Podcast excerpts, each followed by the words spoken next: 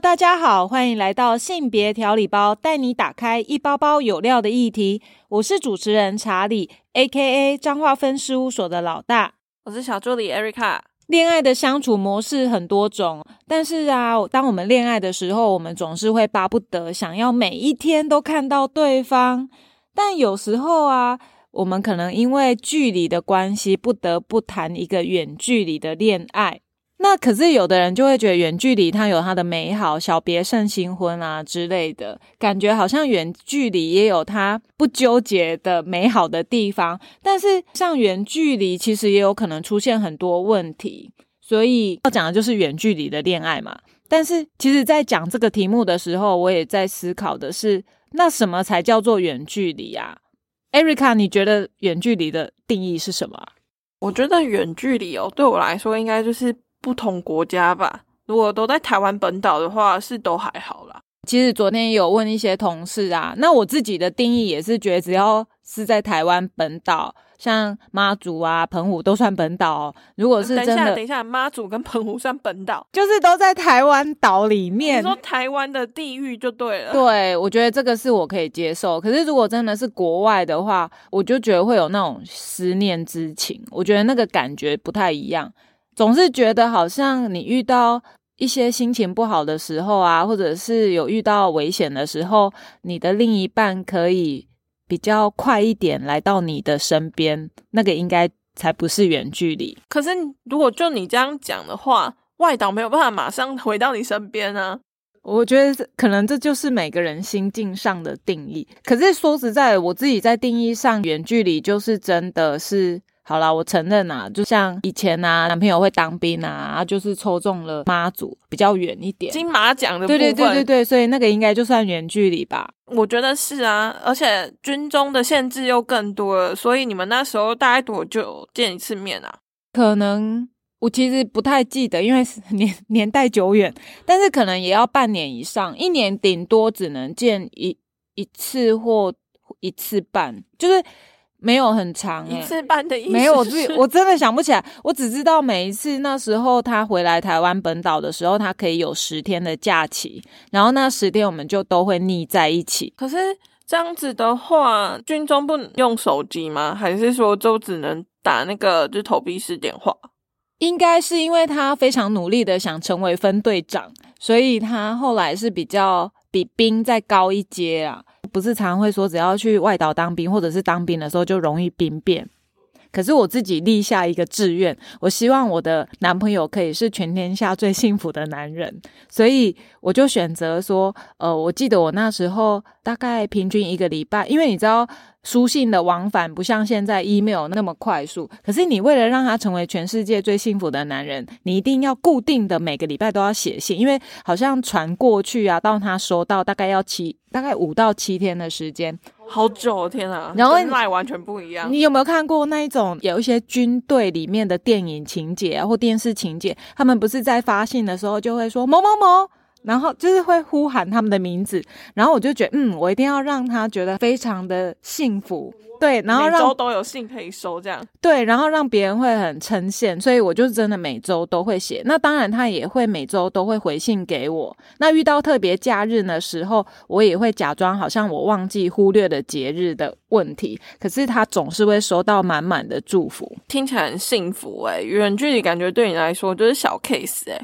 可是我当下是很煎熬，因为你知道那是抽中金马奖，不得不的。可是如果真的可以选择，我也不想要远距离恋爱，因为我觉得每天腻在一起不是很好吗？为什么要这种百般的折磨？你的每天腻在一起是觉得说，呃，不管多繁忙都可以见面的样子吗？当然啊，因为我觉得像我就是一个比较爱讲话的人，然后我就会很希望我的伴侣就是可以。进入到我的生活，然后我也可以知道他每天发生什么事情。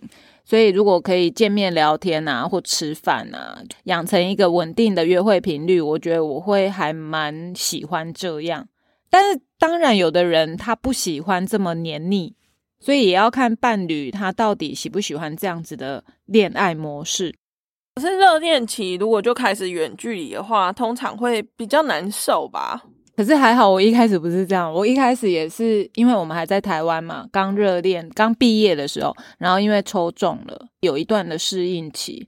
可是如果说你真的一开始就是比较远距离，其实久了你也就蛮能够适应的，就是比较不会说，哎，可能原本我其实觉得好像随着年纪长大，远距离这件事情我可以接受。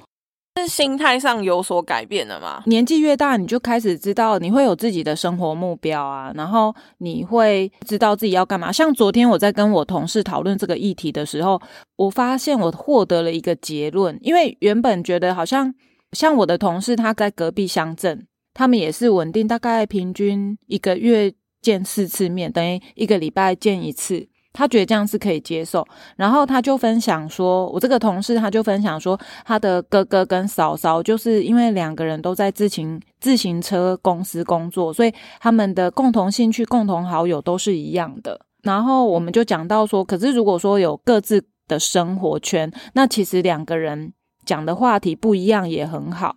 那我慢慢的就发现说，哎，好像真的，因为我看我有一些朋友，他们离婚的话，他们可能都是一些共同生活圈，然后朋友一样啊，然后话题都一样。可是等到说真的两个不适任，然后想要分手的时候，还要一一去解释，就觉得很麻烦。那反而觉得远距离的，就是有一点距离感，然后各自过各自的生活，这样子的生活圈感觉也不错，就是。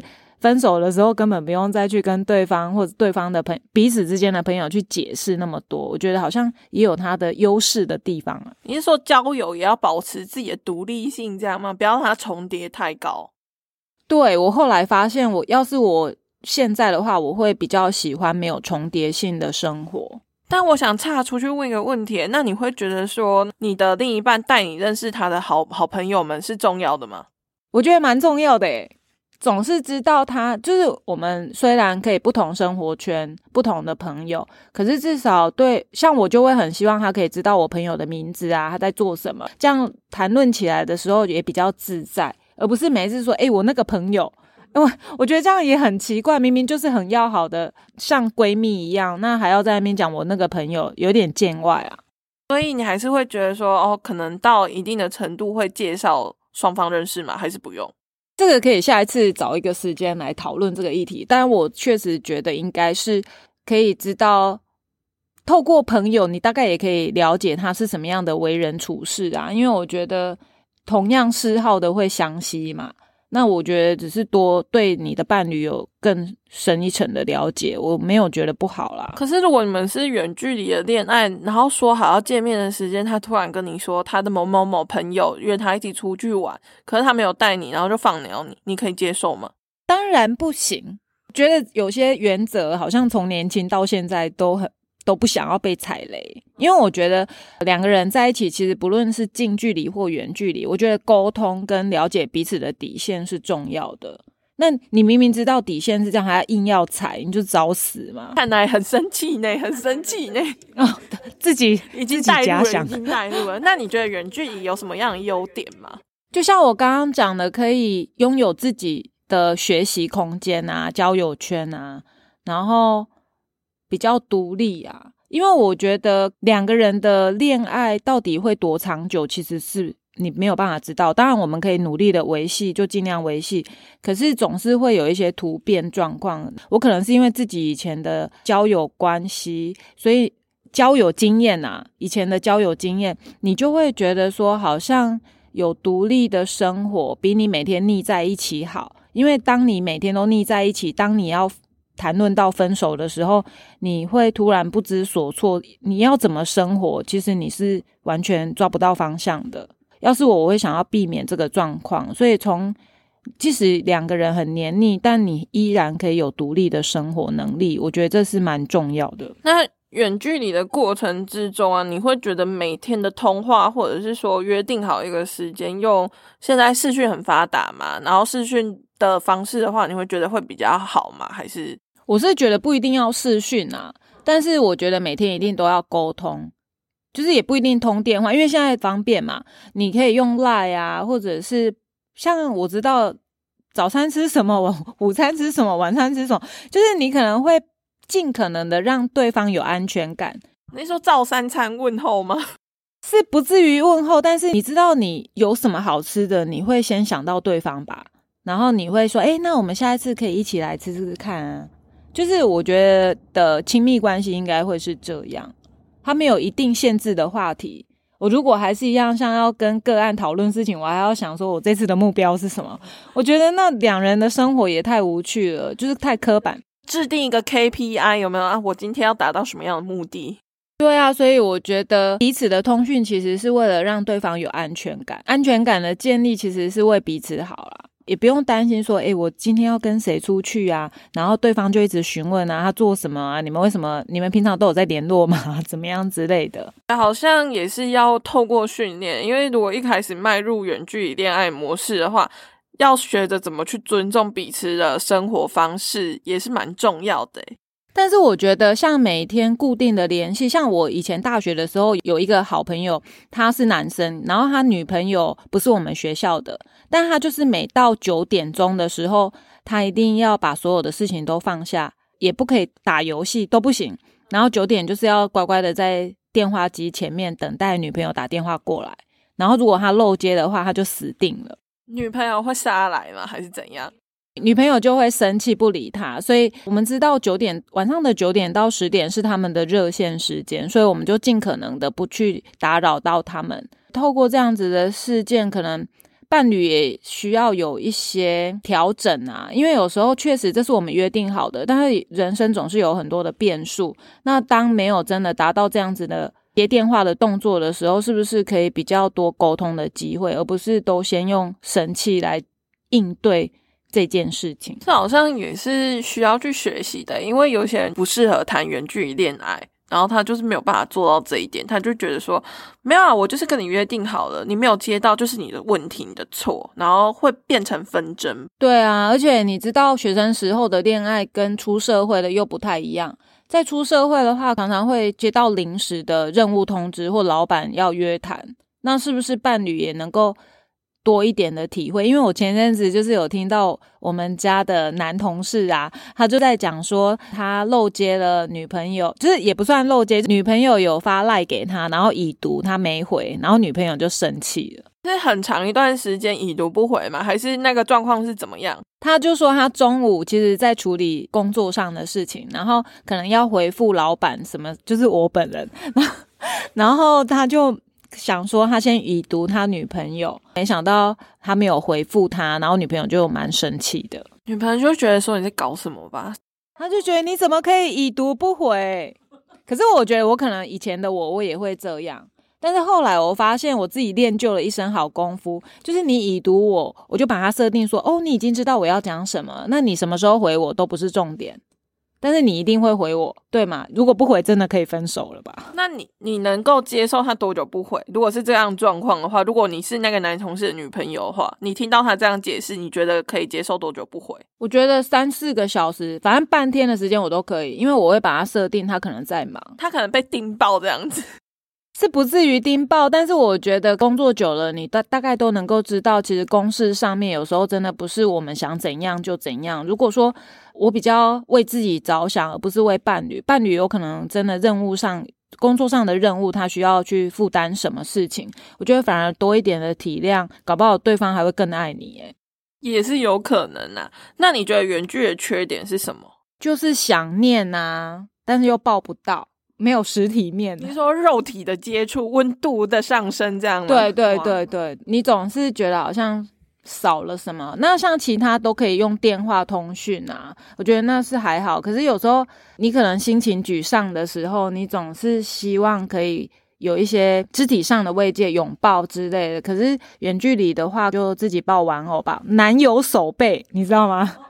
有有那个肌肉的部分，可是它没有温度啊，那就好像没有什么用哎。对啊，所以我就觉得远距离好像是这个部分比较不方便，或者是说，因为你像过年过节，可能都是可以讨论，很早就讨论出来要去哪里玩啊。我觉得那倒好。那我们来想一下，就是今天的主题，要怎么提高远距离成功的几率？你觉得有哪些呢？我觉得就像刚刚讲的，多沟通吧。沟通其实真的很重要，毕竟就是大家不会很常见面，然后有时候其实透过文字也不能完全表达自己的想法跟意见。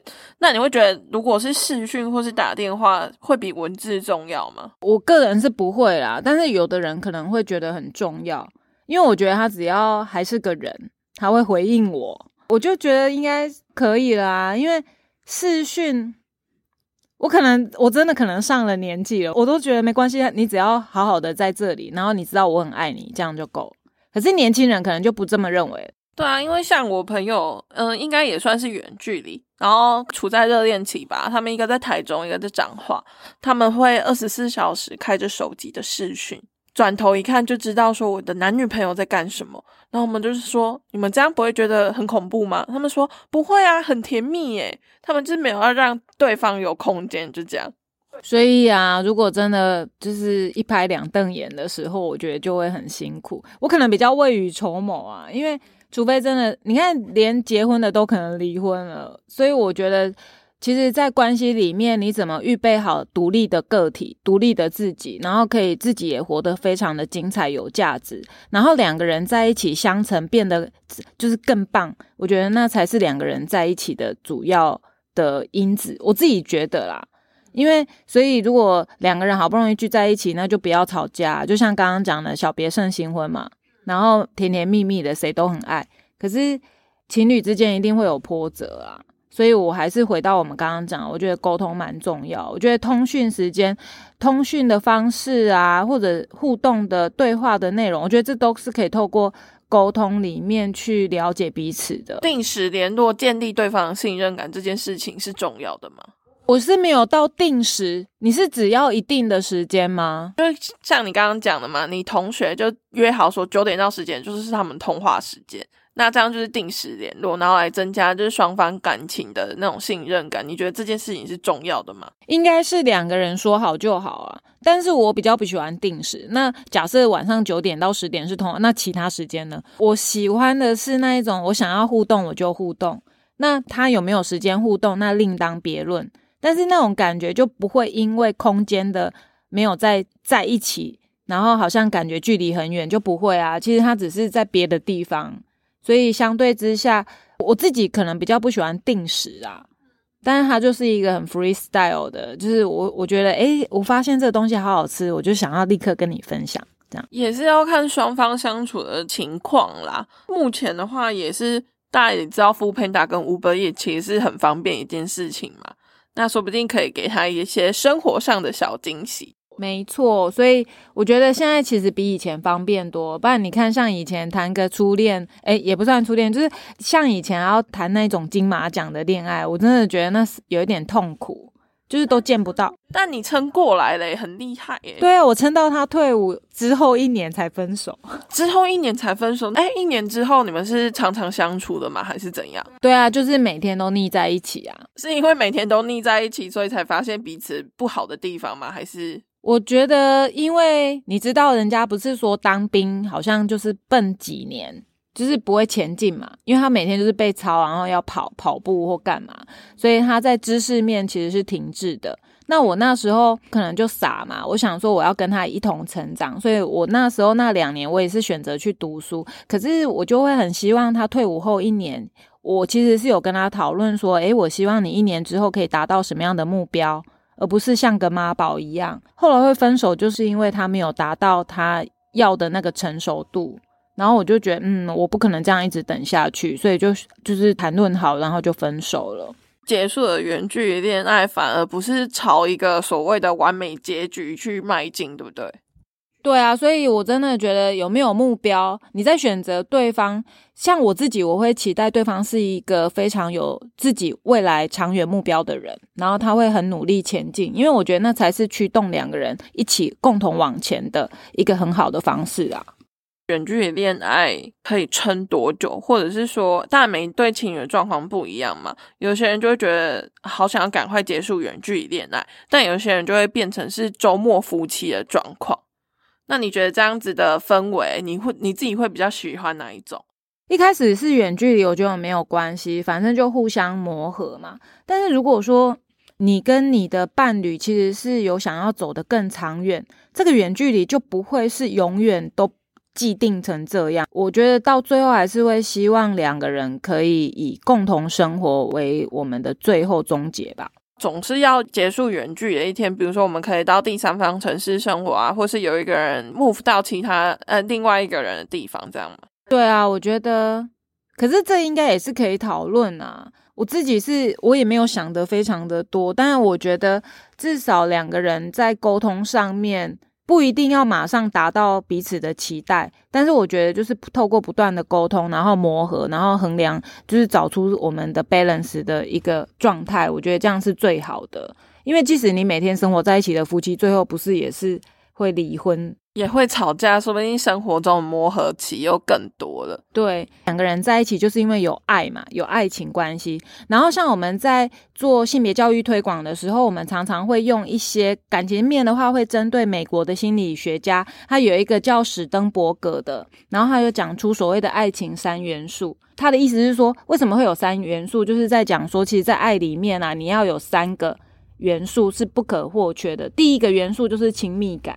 那亲密感的建立，其实不只是在爱人身上，像你朋友啊、家人，其实都是有的。然后你会发现，就像我刚刚讲的，其实你对你的好朋友也会一样啊，就是遇到一些很开心的事情，你会很想要跟对方说。